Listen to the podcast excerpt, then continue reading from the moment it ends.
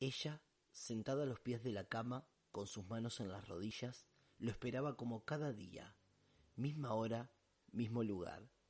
Él ingresaba en la habitación quitándose el sobretodo gris y colgándolo sobre el perchero oxidado. Llevaba el rostro mojado por la lluvia, los ojos por la vida. Ella hundía su dedo anular de la mano derecha en la media de red, estirándola. Él se sentó a su lado, suspiró para inundar el alma de recuerdos y dijo Hoy pasó de todo en la oficina. ¿Recordás el nuevo? Bueno, hoy casi incendia todo. Lo mandaron a hacer café, colocó la jarra sin poner agua en ella. A los diez minutos era toda una nube de humo. Pobre, no sabía dónde meterse. Saltaron las alarmas y nadie tenía las indicaciones para desactivarla. pasé por la universidad a ver a Erika. ¿Cómo ha crecido nuestra niña?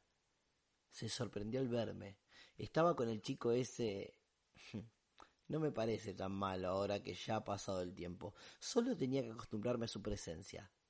Creo que voy a dejarlo entrar en casa. Ella seguía con su dedo entre la media, moviéndolo lentamente y escuchando atenta, esbozando sonrisas si ameritaba. Él continuó. Ya pagué las cuentas, bueno, no todas, aún me falta pagarle los del cable. 735 canales se jactan de tener en la grilla.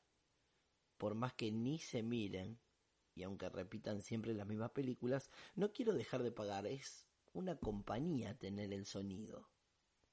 Hizo una pausa extensa. Fueron varios minutos que ella no interrumpiría jamás. ¿Hace cuánto que no vamos al cine? Cuando venía vi que estaban estrenando una romántica, de esas que te gustan a vos. Las que terminan con todos los protagonistas felices. Ella con sus labios explotando en rouge, sonrió y lo enlazó con sus brazos.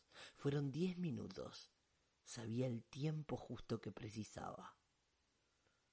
Son quinientos pesos, dijo mientras le secaba una lágrima. Él abandonaba la triste habitación como cada día. Nunca se había acostumbrado a la desaparición de su mujer en aquel fatídico accidente, y en la puta del pueblo encontraba su consuelo.